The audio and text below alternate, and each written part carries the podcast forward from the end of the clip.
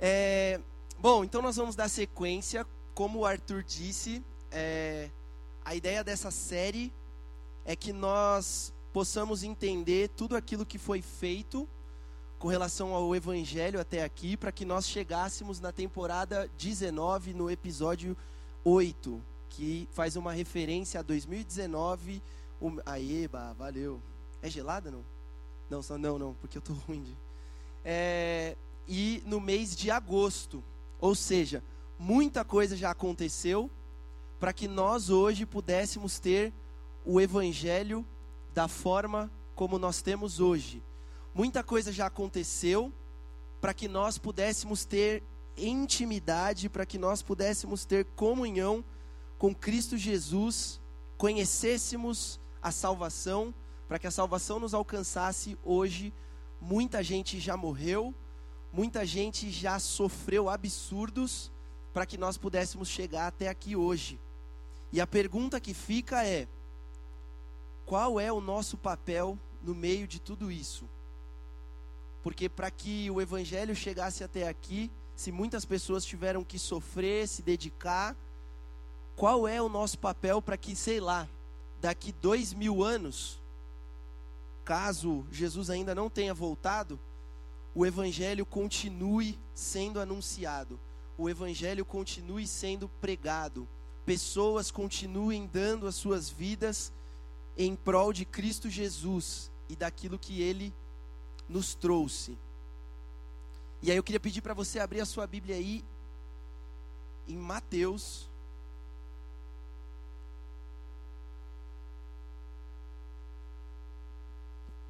Capítulo 28. A gente vai ler a partir do versículo 16.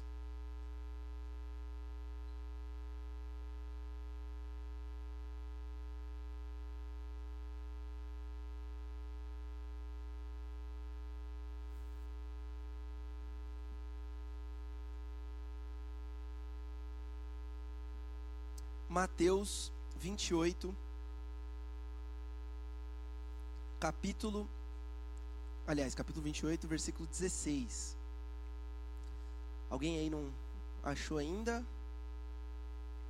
Então vamos ler. Gente, eu já peço perdão pela minha voz, eu peguei uma gripe fortíssima essa semana. Eu tô meio zoado ainda, mas eu acho que dá para entender, né? Minha voz tá meio fanha, tá feio pra caramba, mas acho que dá para Dá para entender. Vamos lá. Os onze discípulos foram para Galiléia, para o monte que Jesus lhe indicara. Quando o viram, o adoraram, mas alguns duvidaram. Então Jesus aproximou-se deles e disse: Foi-me dada toda a autoridade nos céus e na terra. Portanto, vão e façam discípulos de todas as nações.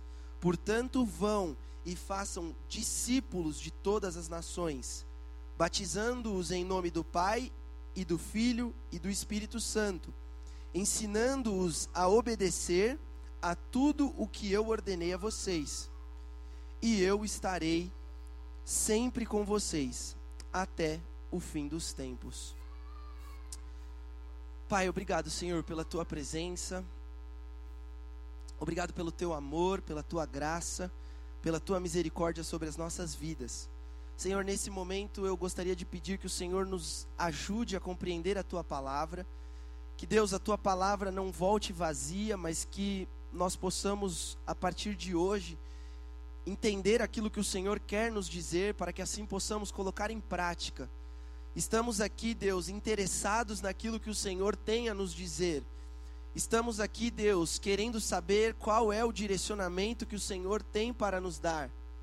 Deus, queremos compreender a tua palavra para que possamos assumir o papel e a responsabilidade a qual o Senhor entregou nas nossas mãos. Senhor, ajuda-nos a não perdermos mais tempo naquilo que o Senhor tem para nós, mas a nos posicionarmos diante daquilo que o Senhor nos deu para fazer. Pai, que nessa hora nada venha roubar a nossa atenção, tirar o nosso foco da tua palavra, daquilo que o Senhor tem para nos dizer. Que o nosso coração seja guardado, a nossa mente seja guardada, Pai, e que possamos manter o foco naquilo que o Senhor está fazendo aqui, Senhor, nesta noite. Porque se existe alguém que está no centro de tudo que está acontecendo aqui, é Cristo Jesus. E que nesta hora então possamos entender que todo e qualquer interesse nosso, que não seja voltado para Cristo Jesus, nós devemos colocar de lado agora, para que Cristo Jesus possa falar aos nossos corações. Senhor, nós temos fome e sede de Ti, da Tua palavra, da Tua justiça. Ajuda-nos, Pai, a estarmos no centro da Tua vontade e que em tudo que fizermos, Pai, seja para a Tua honra e para a Tua glória. Em nome de Jesus. Amém.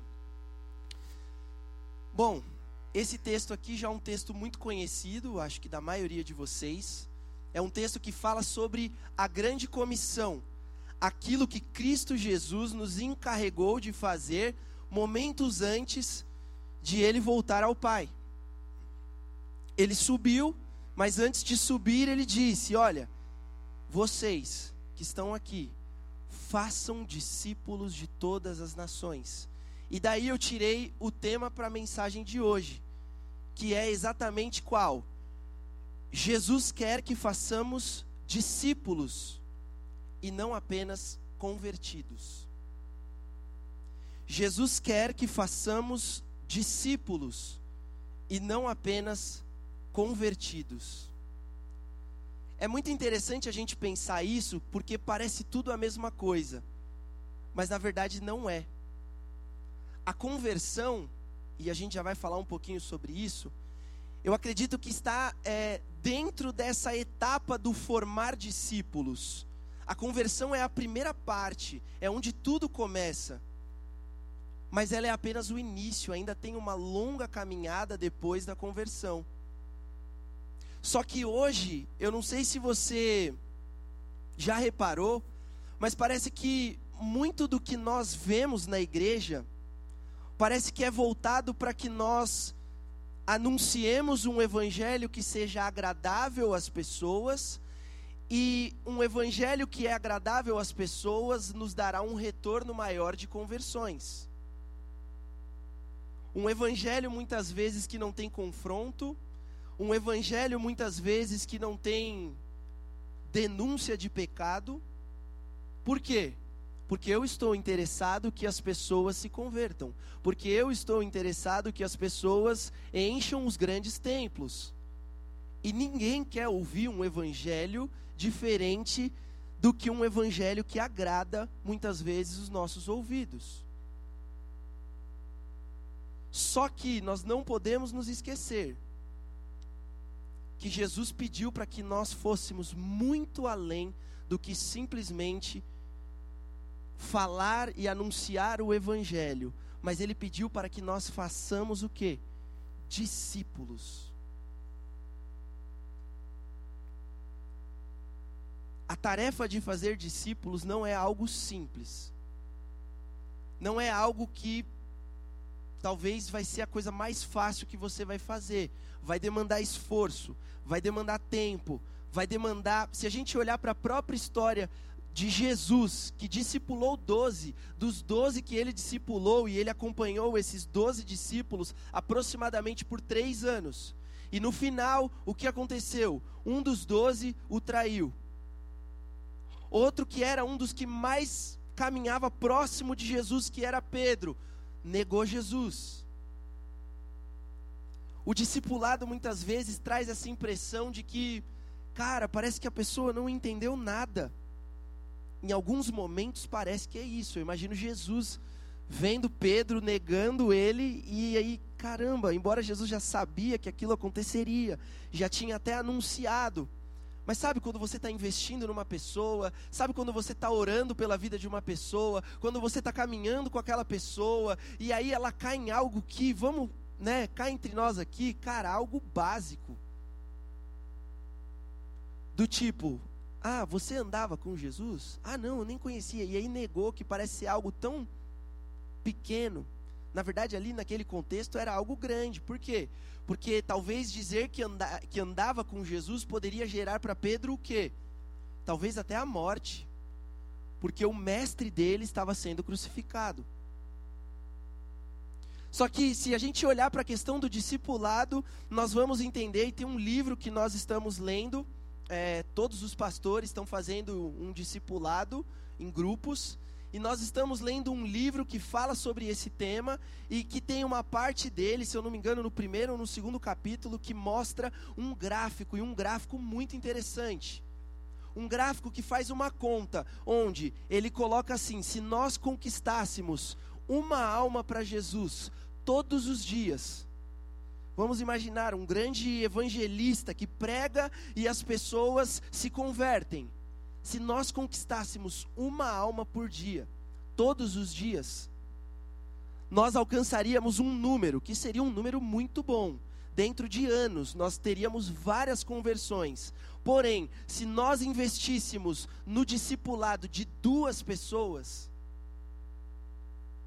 se nós investíssemos no discipulado de duas pessoas, enquanto que nas conversões o crescimento seria um crescimento linear, se nós discipulássemos pelo menos duas pessoas ao longo de um período que pode ser até muito maior do que um ano, esse crescimento se tornaria exponencial. Então, enquanto que inicialmente nós teríamos aí um, um no gráfico das conversões diárias, um volume muito grande, ia chegar uma hora que o número de convertidos por meio do discipulado seria algo assustador. Ia passar assim o número de, de conversões num nível assim assustador. Por quê? Porque o discipulado ele implica em algo que a conversão não. A conversão, eu não sei se você tem essa impressão. Primeiro que quando nós buscamos apenas falar de Jesus para as pessoas, só para elas se converterem, para elas aceitarem a Jesus e para simplesmente entregarem a vida ali, geralmente, quando a gente faz isso, a gente pensa que a responsabilidade dela aceitar a Jesus ou não é nossa. E aí já começa o nosso primeiro engano. Porque a Bíblia não diz que nós somos responsáveis por convencer ninguém de pecado nenhum, que nós não somos responsáveis de convencer ninguém da condenação eterna. Não, isso é um papel de alguém que faz parte da Trindade. Esse papel é do Espírito Santo. A Bíblia diz o quê?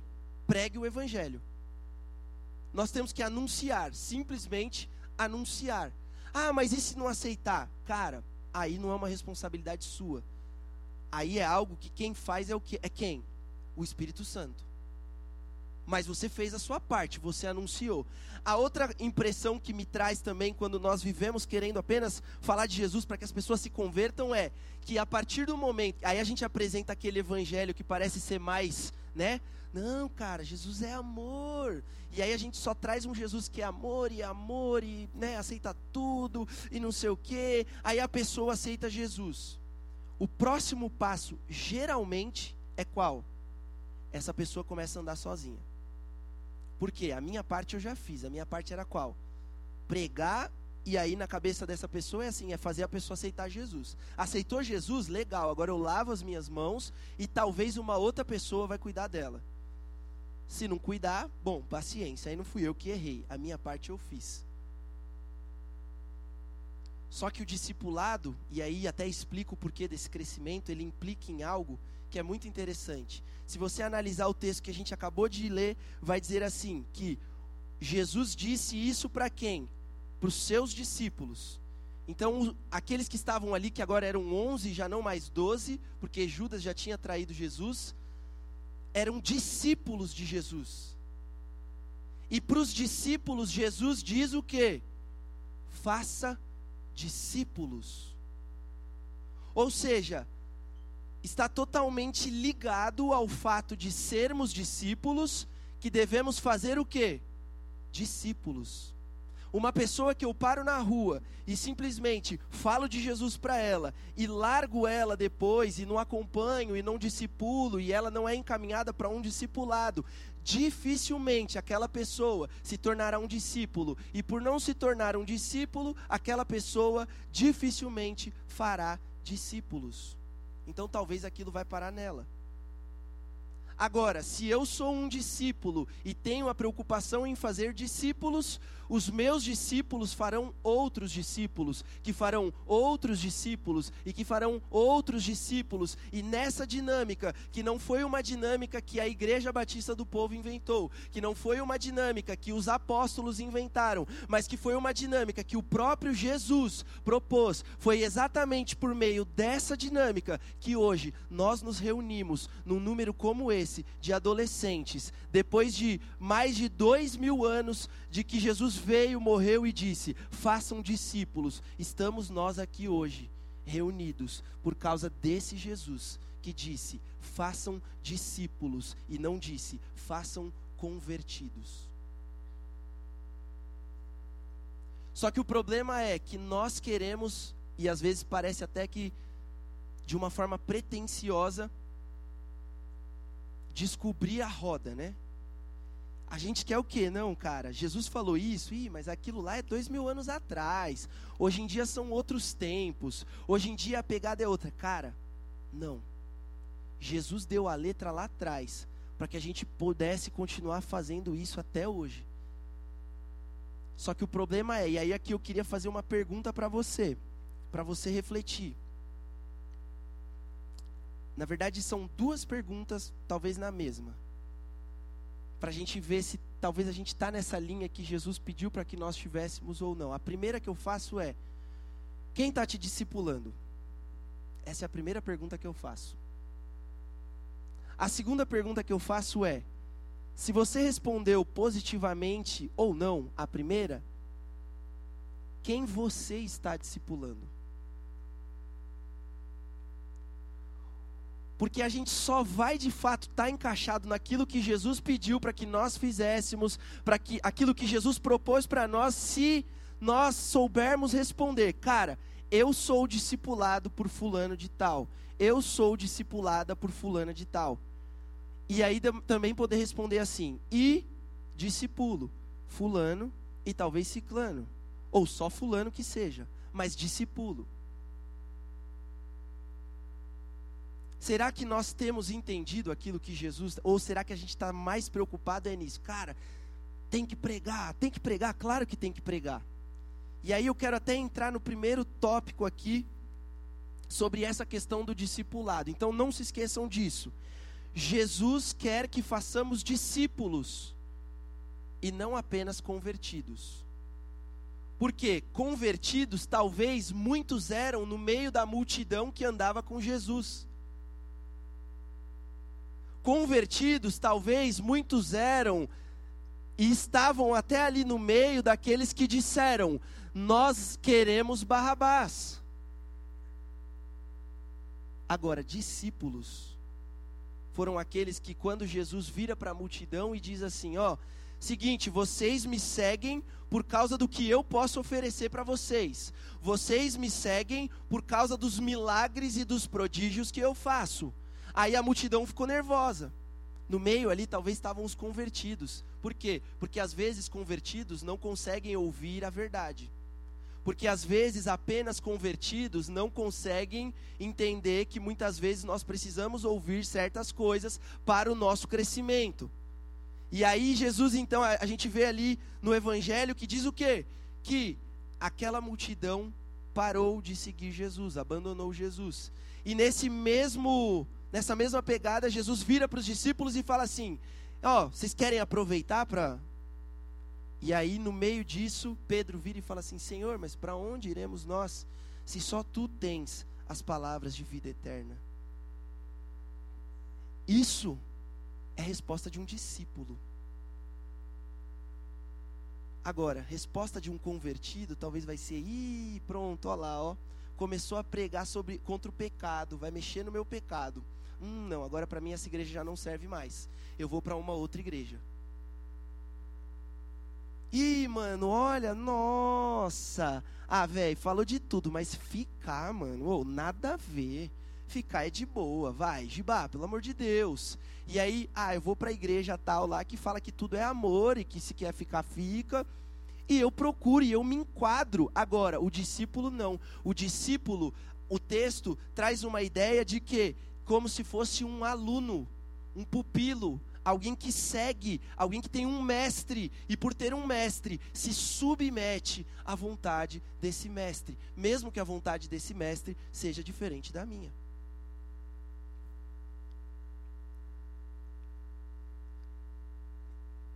E aí, eu entendo que nessa dinâmica aqui de discipulado que Jesus está propondo, e nesse texto, ele nos fala sobre três grandes verdades sobre o discipulado.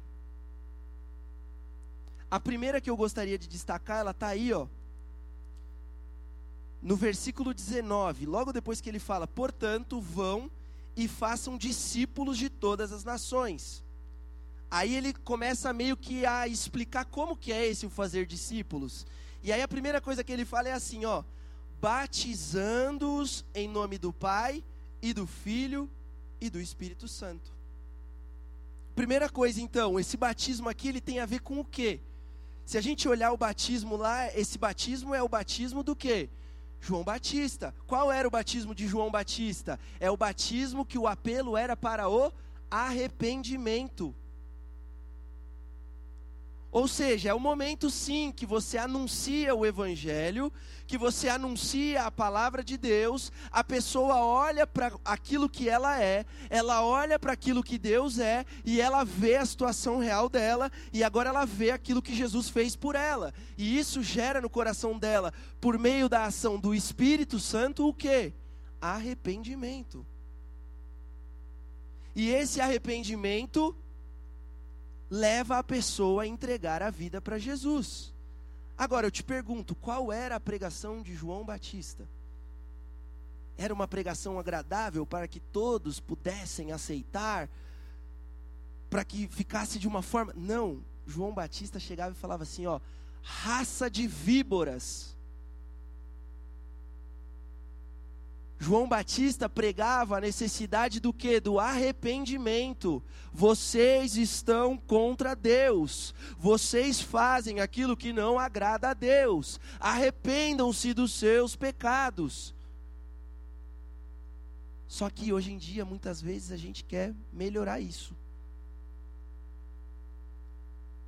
Porque a gente traz a responsabilidade daquilo que não é responsabilidade nossa, e sim do Espírito Santo, mas a gente puxa para a gente. Então, se a responsabilidade é minha, eu vou fazer o quê? Tudo que eu puder para que a pessoa aceite a Jesus.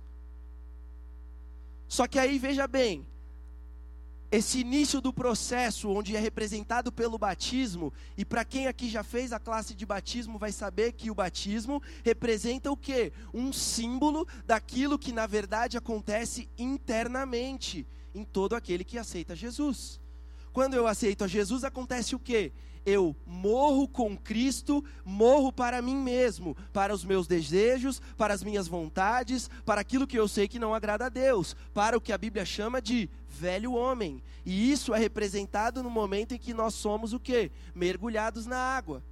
Quando nós somos tirados da água, é como se nós estivéssemos participando na ressurreição de Cristo Jesus. Ou seja, agora eu sou nova criatura. Basicamente, o batismo, de uma forma simbólica, mostra tudo o que acontece dentro de nós quando nós dizemos o quê? Sim para Jesus. Quando a gente fala assim, Jesus, eu creio naquilo que o Senhor fez. Jesus, eu entendo que aquilo que o Senhor fez é suficiente para me dar vida e vida eterna. Ou seja, aceitou Jesus, começou a caminhada. Seria o primeiro passo, o início do discipulado. E aí vem uma outra etapa. Que essa aqui muitas vezes a gente acaba negligenciando. Que está no versículo 20, diz assim: ensinando-os a obedecer a tudo o que eu ordenei a vocês ensinando-os a obedecer tudo que eu ordenei a vocês. Só que como que é esse ensinar? Esse ensinar, assim, sabe, não é, ah, vamos fazer tal formato de discipulado. Ah, vamos fazer dessa. Não, esse ensinar é na caminhada. é acompanhando, é se interessando pela vida da pessoa, é se interessando pela vida do outro. E aí, ao longo do caminho, acontece o quê? Você vai ensinando. Gente, é simples. Olha, cara, às vezes a gente dificulta aquilo que é muito simples. Basta olharmos para a forma como Jesus discipulou. É simples. Jesus falou assim: ó, façam discípulos. E nós temos quem como modelo de fazer discípulos? O próprio Jesus. Então, o que Jesus fez? Durante os três anos que conviveu com os discípulos, Jesus comia com os discípulos, Jesus dormia com os discípulos, Jesus viajava com os discípulos, Jesus ensinava aos outros com os discípulos, Jesus tinha provavelmente momentos descontraídos com os discípulos, e no meio do caminho, Jesus ensinava os discípulos.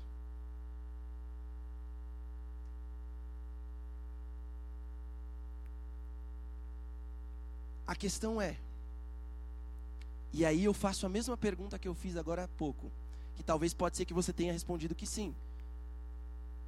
Com base nesse discipulado de Jesus, será que nós temos sido discipulados por alguém verdadeiramente?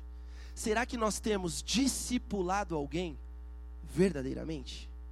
Porque se a resposta for sim, então automaticamente você deve me dizer também: olha, porque o fulano, meu, você não tem ideia, cara, a gente passa tempo junto.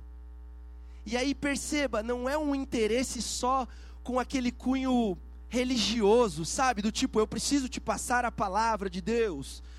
Vamos falar todas as vezes que nos encontrarmos, vamos conversar apenas sobre a palavra de Deus. E aquilo se torna mais como que um processo religioso do que propriamente o que? Discipulado. Para o discipulado acontecer de verdade, é necessário que primeiro você demonstre interesse pelo outro. Que você se relacione com o outro. Que você demonstre que você não está ali simplesmente para, sei lá, fazer com que o outro acredite no que você acredita. Mas simplesmente dizendo assim, cara, eu te amo. Eu te amo por quê? Porque Cristo Jesus te amou. E a melhor forma de eu demonstrar para você que Cristo Jesus te amou é como? Te amando. Fazendo talvez coisas por você que você vai se perguntar e vai dizer assim: Meu, por que, que você está fazendo isso? E aí, ao longo do caminho, ao longo do caminho, naturalmente, como um discípulo de Jesus que você é, aquela pessoa vai começar o quê? A perceber as coisas que você tem de diferente. Sabe quando Paulo fala e escreve dizendo assim, ó, sede meus imitadores, assim também como eu sou de Cristo? A dificuldade não é de os outros serem nossos imitadores, a dificuldade é de nós sermos imitadores de Cristo a partir do momento que formos imitadores de Cristo, naturalmente no processo de discipulado, as pessoas que você estiver discipulando perceberão que existe uma diferença, e essa diferença que elas também vão querer ter. E aí você vai começar a poder explicar como que você tem essa diferença. E aí você vai começar a mostrar que você preza pelo seu relacionamento com Deus, pelo seu tempo devocional, pelo seu tempo de oração, pelo seu tempo de leitura da palavra. Mas, cara, primeiro, primeiro, primeiro, a gente precisa ser imitador de Cristo. Se não for, a gente vai estar tá fazendo o quê? Discípulos até talvez.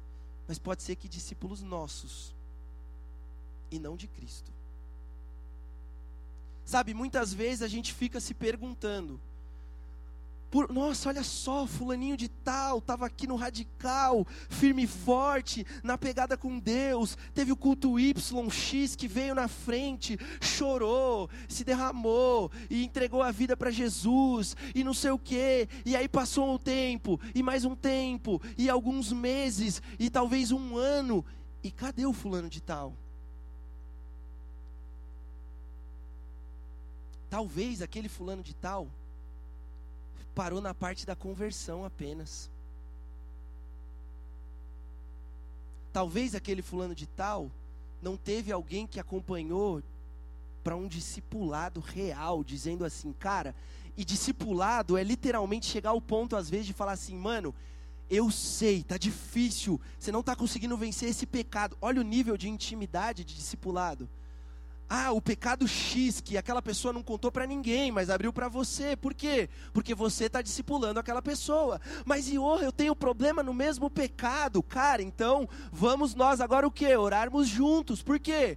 Porque às vezes a gente fica com essa ideia de que as pessoas, ai, é porque é o discipulador, ele tem, sei lá, um nível acima do meu. Cara, diante de Jesus, não tem pastor que é maior que ovelha não tem discipulador que é maior do que discípulo. Diante de Jesus, é todo mundo igual e carece, necessita da glória, da misericórdia, da graça de Deus, da mesma forma. Se talvez é algo que o discipulador não vai conseguir auxiliar o discipulado, então talvez é o momento de os dois procurarem a ajuda de alguém que pode ajudar naquela situação. Mas veja bem, houve uma abertura para que aquela, aquela pessoa pudesse se abrir. Sabendo que ela não seria julgada, sabendo que ela não seria criticada, sabendo que ali teria alguém para poder ajudá-la. Sabe, quando Pedro nega Jesus as três vezes, Jesus não chegou dando um esporro em Pedro. Jesus chegou para curar a vida de Pedro. Jesus chegou para transformar a vida de Pedro. Jesus chegou para demonstrar o amor sobre a vida de Pedro. E veja bem, você já ouviu falar de alguma das pessoas que faziam parte apenas da multidão e que talvez eram é, parte do grande número de convertidos que tinham e que acompanhavam Jesus? Você já chegou a ouvir falar o nome de algum deles? Agora, eu conheço quem é Pedro. Eu conheço quem é Tiago, eu conheço quem é João, eu conheço quem é André. Por quê? Porque eles eram discípulos. Por meio deles, nós tivemos continuidade naquilo que Jesus começou. Por meio deles, o Evangelho continuou sendo anunciado. Foi por meio deles que entregaram as suas vidas para poder fazer a vontade de Deus. E quanto mais apertava a perseguição, o que, que acontecia? Mais eles falavam, mais eles anunciavam, mais por quê? Porque eles sabiam para quem eles estavam fazendo.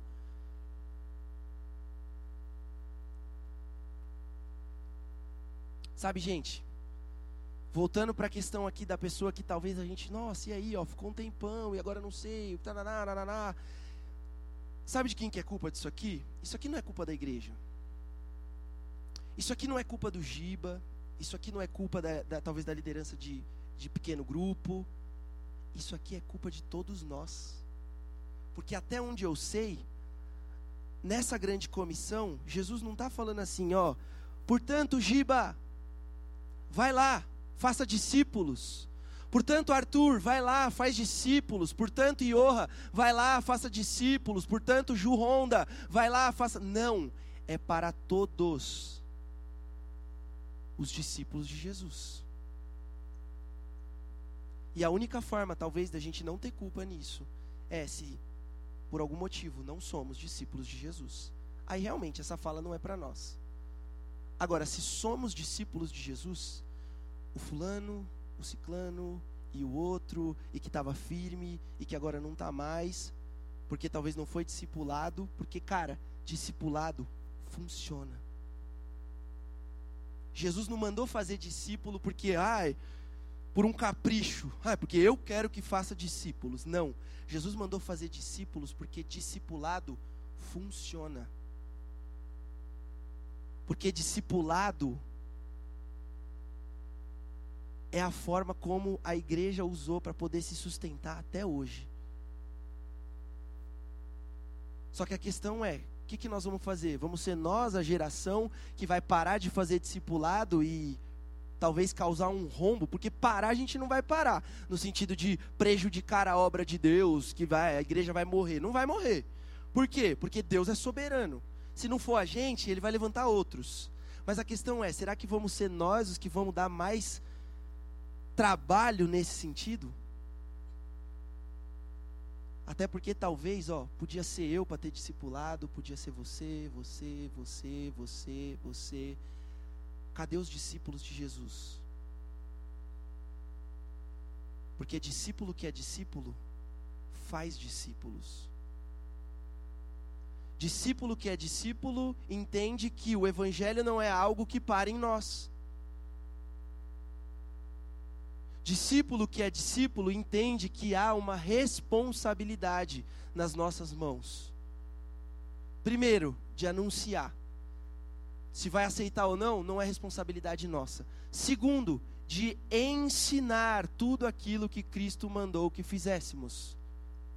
E isso, talvez é a parte mais trabalhosa. Talvez a parte mais difícil, onde várias vezes você vai ter que chegar e falar: ai meu Deus, de novo, mesmo pecado. Mas glória a Deus, vamos lá, vou orar mais por você. Vamos fazer um jejum juntos? Sabe, vamos chorar junto por causa do seu pecado? Talvez eu não estou sofrendo, eu não estou lutando contra o mesmo pecado que você, mas eu tenho os meus pecados. Será que eu sou o único pecador desse lugar que tem a coragem de assumir e falar, cara, eu luto contra os meus pecados? Porque muitas vezes o que a gente sabe fazer muito bem é colocar uma máscara e querer ficar apontando o dedo para os outros. Eu sou perfeito, agora você, ih, sai daqui, nem anda comigo. E não foi isso que Jesus ensinou a gente a fazer.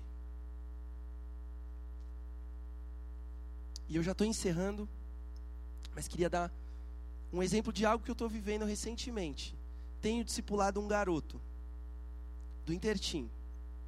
E cara, a gente tem caminhado num discipulado que, tipo, sinceramente, eu nunca imaginei que seria possível caminhar.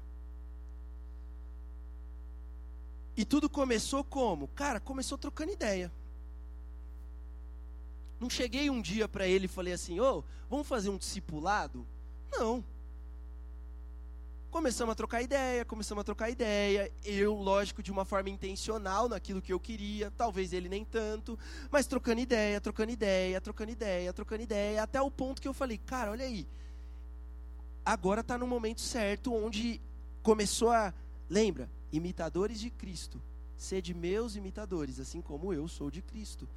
Começa a chamar atenção. Nossa, olha, eu sei que assim, nessa caminhada, nós temos feito devocionais juntos. Ah, mas Iorra, qual é o formato? Cara, desde que você esteja amando essa pessoa, interessado na vida dessa pessoa, para ter um relacionamento com ela que vá além da, da coisa do simplesmente catequizar a pessoa, e que em algum momento, se você, a partir do momento que você entender que consegue ensinar de uma forma mais intencional, a palavra de Deus seja a base, não tem certo e errado para discipulado, velho. Desde que seja mais ou menos com esses princípios, isso aqui são coisas que a gente precisa ter.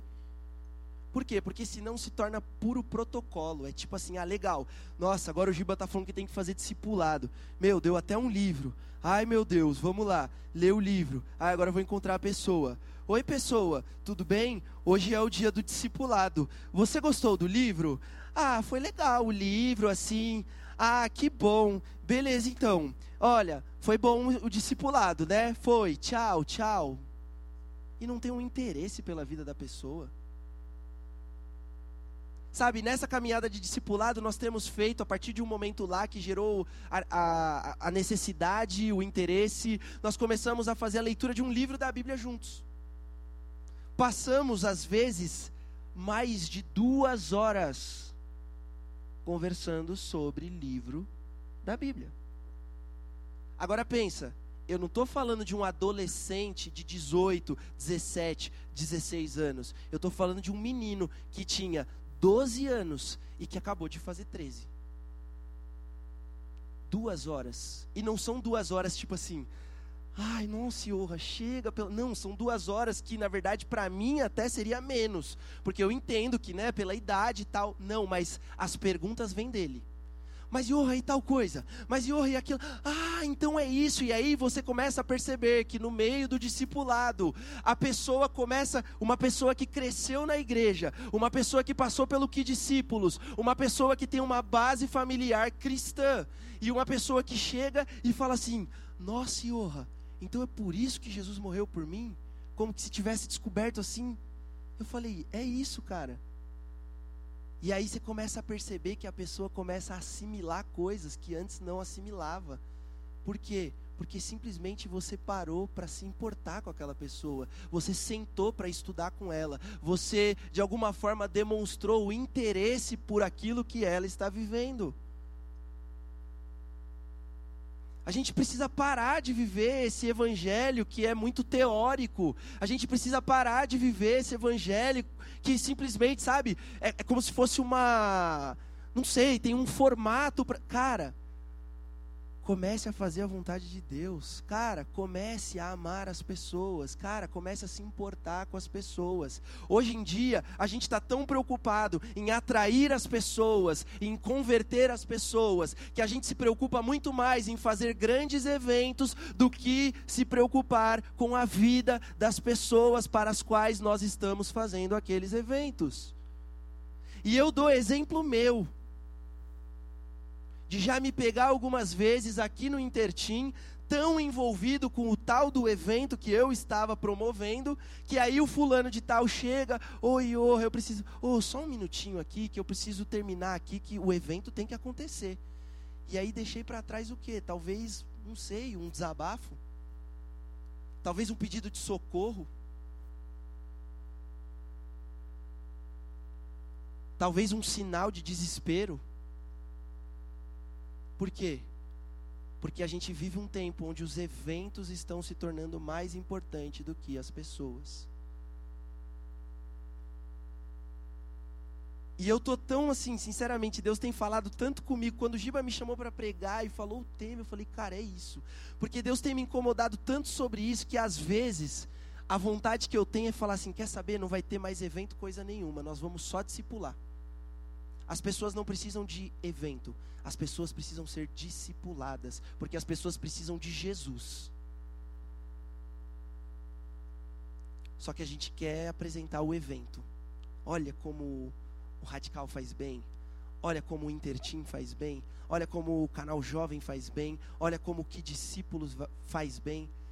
E às vezes, tomado por tudo isso, a gente esquece das pessoas. E aí nessa caminhada de discipulado, os frutos são coisas assim que eu tenho ficado assustado. Ao ponto de práticas pecaminosas estarem sendo abandonadas. Coisas que eu falava, cara, como é que eu vou fazer isso? Mano, cuida da pessoa, apresenta Jesus para a pessoa, começa a caminhar com a pessoa. O resto Jesus faz. E nesse processo eu tenho visto, e aí já foi a mãe me procurando para falar, Iorra, você não tem ideia, mas assim, através disso a minha casa está sendo transformada. Iorra, você não tem ideia, mas através disso, nossa, olha, meu, meu filho tem agido de tal forma, eu estou surpresa com isso. Esses dias, sabe o que, que eu fiz? Talvez eu não seja tão espiritual, não sei. Mas esses dias, a, a, nossa continuidade no discipulado, sabe como foi? Não foi lendo a Bíblia, não foi orando, orando até foi, teve oração, mas não era o nosso foco no momento a oração. Esse menino entrou em semana de provas e ele estava com dificuldade em, algum, em algumas matérias. Eu não sou o cara mais inteligente do mundo, não fazia muito tempo que não pegava nos livros assim de escola para poder ler. Sabe o que, que eu fiz? Falei assim, cara, legal. É um problema seu? Então também é um problema meu. Vamos estudar junto? E passei quase que uma semana inteira indo todas as noites lá só para a gente estudar. Estudei história, é, vi expansão marítima, estudei ciências, é, vou estudar inglês, vou estudar português. Cara, tinha coisa que eu nem sabia. E sabe qual foi a minha ajuda? A minha ajuda foi simplesmente sentar e falar assim: legal, vamos lá? Vou ler. Eu lia, ele ia ouvindo, fazia as pausas, e aí, que você entendeu? Não, que eu, e ele desenrolou sozinho. Não, que eu isso, que eu aquilo, tal, e eu só aqui. Parabéns, muito bem, você é bom mesmo. Olha que orgulho que eu tenho de você. Resultado, em história, que era uma matéria que ele tinha muita dificuldade, o professor fez uma revisão dias antes da prova, inclusive porque eu incentivei ele a pedir essa revisão para o professor. E o que, que aconteceu? ele ajudou mais a sala do que o professor, porque ele começou a complementar coisa que o professor não falava, e aí o professor mesmo virou e falou: Uau, o que, que aconteceu aí? Discipulado. Discipulado. Sabe qual foi a, a pergunta que ele me fez esses dias? Johan, por que você está fazendo isso? Cara, você tem tantas coisas para fazer, você tem tantas pessoas para cuidar. Johan, por que, que você está fazendo isso? Abrindo mão do seu tempo para vir aqui estudar comigo. Johan, eu não consigo entender. Sabe o que eu respondi? Cara, eu também não consigo entender o que Jesus fez por mim. Então eu só replico. E a forma que eu encontrei de replicar agora é dessa forma: é fazendo algo que talvez você ache que não merece, mas eu quero fazer. Por quê? Porque Jesus ama a sua vida, então eu também amo.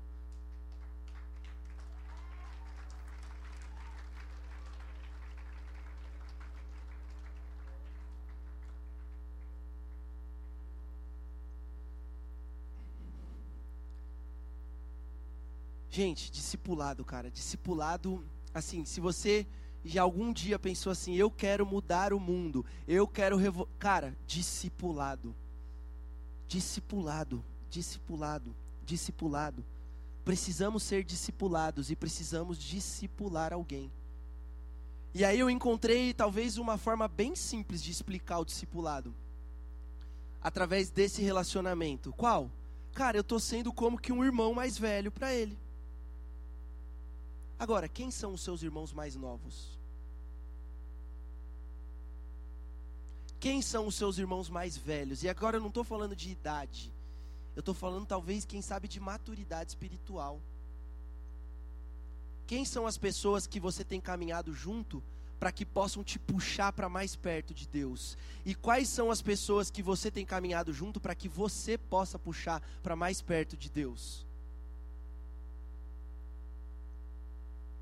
Se a gente olhar para a história de Jesus, eu estava conversando sobre isso com o Giba essa semana, e eu já tinha ministrado também, acho que algum grupo do Radical, num almoço que a gente fez nesse mesmo sentido. Se a gente olhar para o relacionamento que as pessoas, inclusive convertidos, tinham, discípulos com Jesus, eram níveis diferentes. Jesus tinha aquela multidão que o acompanhava, e no meio daquela multidão poderiam ter centenas de pessoas que já tinham entregado a vida para Jesus. Mas Jesus separou quantos? 70 para poder enviar. Esses 70, às vezes, até relatados mesmo como discípulos. Só que desses 70, Jesus caminhava mais próximo ainda de 12. E desses 12, Jesus caminhava ainda mais próximo de três: Pedro, Tiago e João. Num barquinho. E desses três, Jesus caminhava ainda mais próximo de João. Cara, eu fico imaginando João, olha a audácia de João, de virar para no próprio evangelho que ele escreveu, dizendo sobre ele mesmo, o discípulo a quem Jesus amava. Imagina o nível de profundidade desse discipulado que Jesus tinha com João. Imagina a profundeza porque é interessante que a gente vê que Jesus dava de uma forma diferente para aqueles que estavam mais próximos. É claro, a gente vê isso, por exemplo, quando Jesus fala lá sobre alguma das parábolas que os seus, ele falava para a multidão, e depois no particular os seus discípulos perguntavam o que? Senhor, na moral, a gente fez uma cara de paisagem lá, mas assim, a gente não entendeu nada. Explica para a gente de novo, e aí Jesus ia e explicava de novo. Agora pensa o nível do relacionamento, da profundidade do discipulado que Jesus tinha com João, ao ponto de quando Jesus estava lá na mesa, no momento em que ele revela que seria traído, aí Pedro vira e aí surge aquele negócio, mas quem será o traidor. E aí Pedro, sentado de frente para Jesus e para João, meio que dá um sinal assim para João, querendo dizer assim, ó, pergunta para ele aí, quem é que vai trair ele? E aí a Bíblia relata que João estava deitado no peito de Jesus. Por quê? Porque tem segredos que Jesus revela só para aqueles que são mais íntimos. Qual é o nível de intimidade que você tem no seu relacionamento com Deus? Qual é o nível de intimidade que você tem permitido com que alguém cuide da sua vida, te discipulando? Qual é o nível de intimidade que você tem permitido que alguém tenha de você para que você possa ensinar essa pessoa? Cara, tá na hora da gente começar a discipular. Tá na hora da gente parar de brincar de crente e a gente assumir o papel que Jesus deixou para a gente fazer. Olha isso, a gente tem aqui um auditório lotado. A gente tem aqui um auditório com um monte de gente. E a pergunta é: quantas dessas pessoas têm um nível de profundidade no relacionamento com Jesus que podem dizer, como Paulo disse: sejam meus imitadores, assim como eu também sou imitador de Cristo? Caminhe comigo, porque eu sei segredos de Jesus. Por quê? Porque eu tenho intimidade com Ele. Mas eu sou sujo, mas eu tenho problemas, mas eu tenho pecados. Cara, e daí? Eu também sou, eu também tenho. Discipulado nunca é uma coisa, só no caso de Jesus, mas depois de Jesus, nunca é uma coisa só onde um é, sei lá, fala para o outro. Não, é uma coisa mútua, é um relacionamento. É talvez no momento que você vai chegar mais forte, dizendo: Olha, vamos lá, cara, vamos orar mais um pouco. Olha, vamos vencer esse pecado. Vamos fazer assim, vamos ficar tantos dias sem fazer tal coisa. Mas, cara, e se eu não conseguir? Não, não, então vamos um pouco menos. Para você é mais difícil. Vamos ficar um dia sem. Cara, glória a Deus, você conseguiu, ficou um dia sem. Yes! Estamos vencendo o pecado. Vamos ficar dois agora?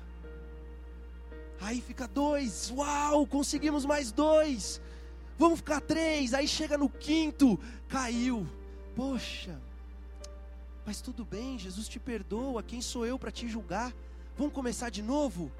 Vamos lá, um dia, dois, três, quatro.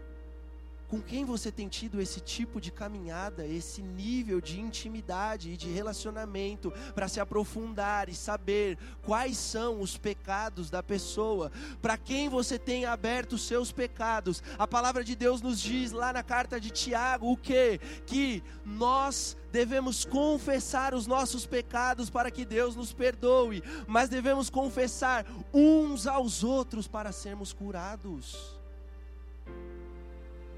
Para quem você tem coragem de falar o seu pecado? Sabe, uma vida sem discipulado é uma vida sem compromisso. Uma vida sem discipulado é uma vida sem compromisso. Por quê? Porque não tem ninguém para falar. E aí, mano, como tá hoje? Venceu? E aí, mano, falou menos palavrão na escola? E aquelas meninas que você estava querendo pegar, ficou firme. Caí, velho. Pô, vamos lá, levanta. Vamos junto, vamos junto. Discipulado. É responsabilidade nossa. Começa na conversão, no arrependimento. Parte para o momento onde a pessoa vai o quê? Aprendendo, até o ponto dela entender que agora ela tem que fazer novos discípulos. Isso é muito importante. Todo discipulado precisa ter muito claro que você não é a fonte da vida, é Jesus Cristo. E como Jesus Cristo é a fonte da vida, todos nós que estamos nele também nos tornamos, mas não porque estamos ligados uns aos outros, mas porque estamos ligados a ele. E se eu sou fonte de vida, eu também preciso o quê? Discipular. E aí nessa caminhada, até o ponto da pessoa ir amadurecendo e entendendo, e eu achei tão bonito, porque aí esse menino virou para mim um dia estava lá, e aí abraçando o irmão, ele tem um irmão bem pequenininho, que tem mais ou menos a mesma diferença de idade que eu tenho para ele. Ele olhou pro irmão dele e falou assim: Nossa, eu gosto tanto do meu irmão. Eu quero ser pro meu irmão igual você está sendo para mim.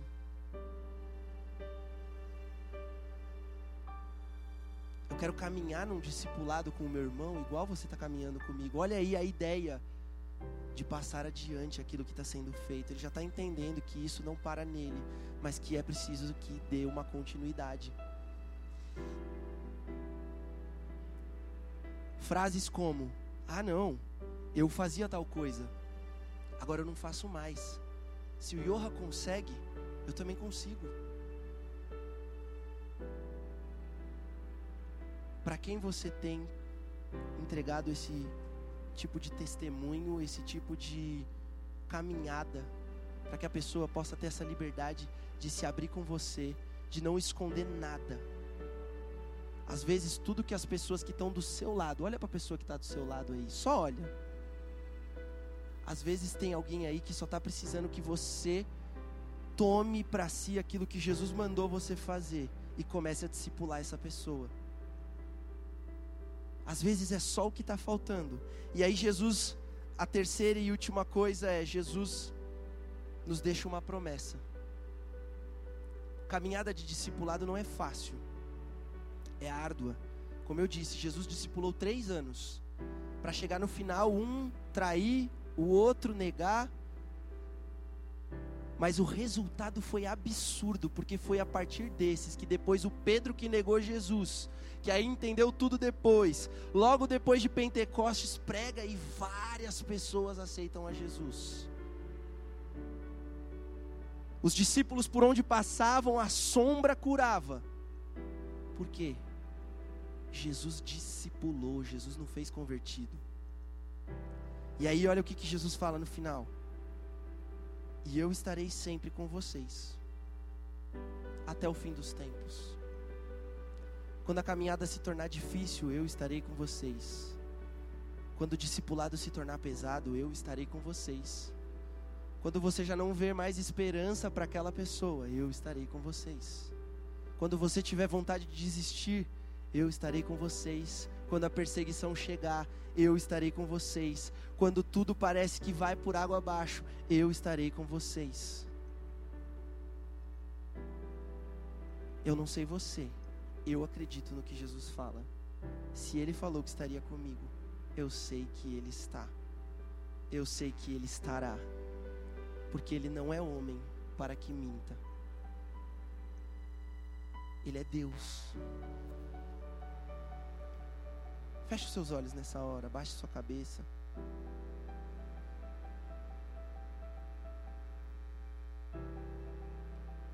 Eu gostaria que você refletisse um pouco em tudo que foi dito.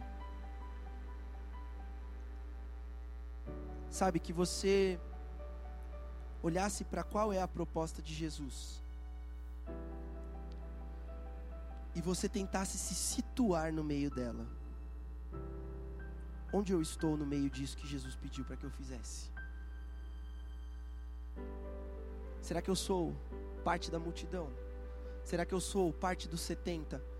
Será que eu sou parte dos 12? Será que eu sou parte dos três? Será que eu sou aquele que coloca a minha cabeça no peito de Jesus e sente o pulsar do seu coração? Sabe, será que eu tenho liberdade com alguém para abrir esse peso, essa culpa que eu tenho carregado?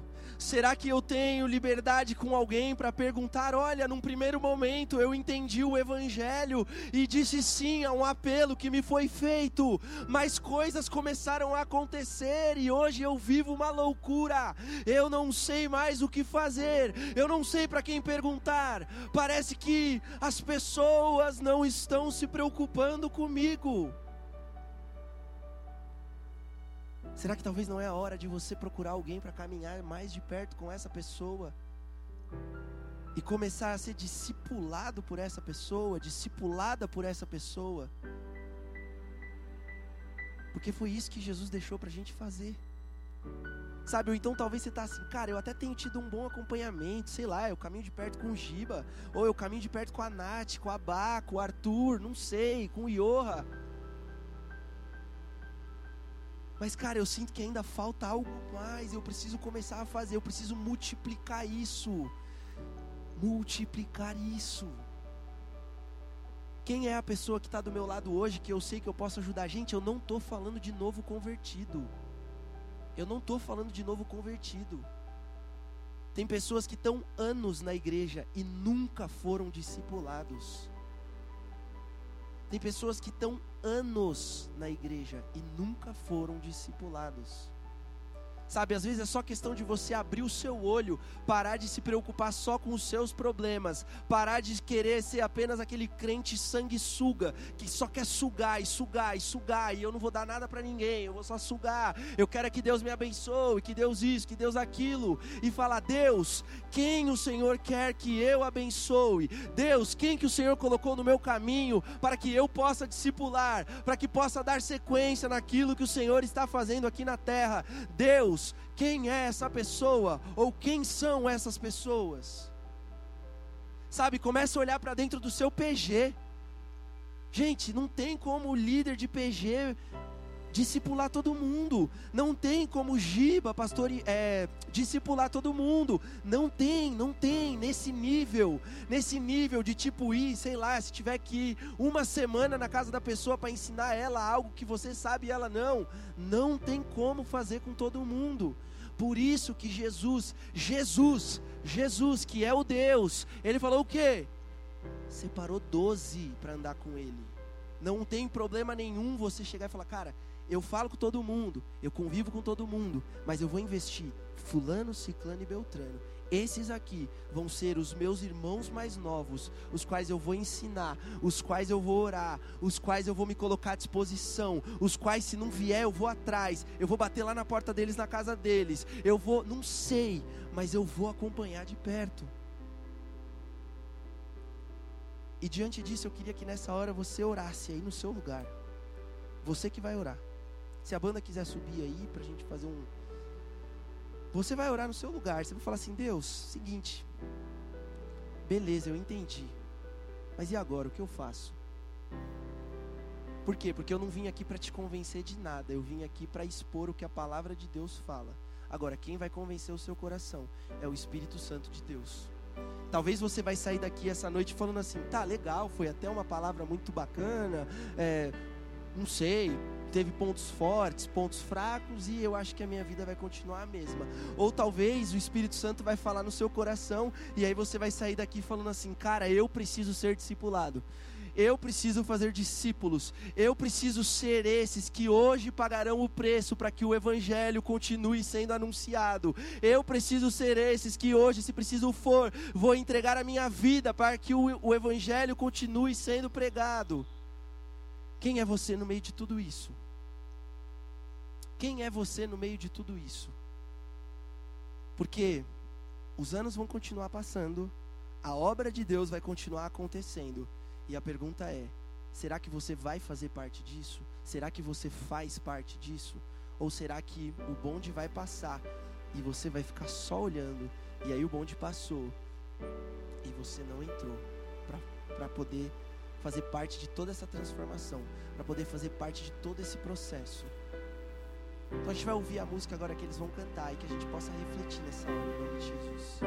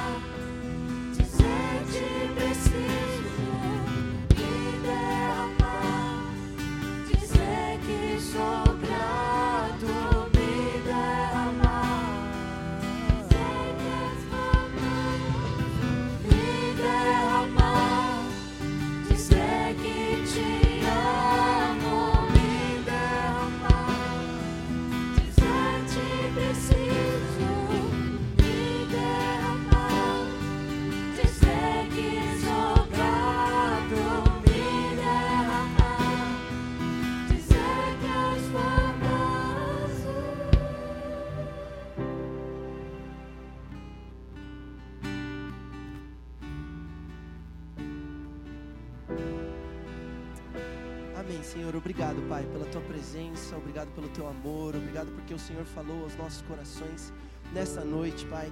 Que tudo aquilo que foi ministrado, Senhor, que possa permanecer nos nossos corações, que nós possamos, Deus, tomar atitudes diante daquilo que o Senhor revelou para nós aqui. Que Deus, nós possamos nos posicionarmos para aquilo que o Senhor tem para nós. Deus, que nós possamos entender a importância do discipulado. Não sou eu que vim aqui para defender discipulado, mas foi algo que o Senhor Jesus mesmo nos, in, nos instruiu a fazer, nos ordenou para que fizéssemos.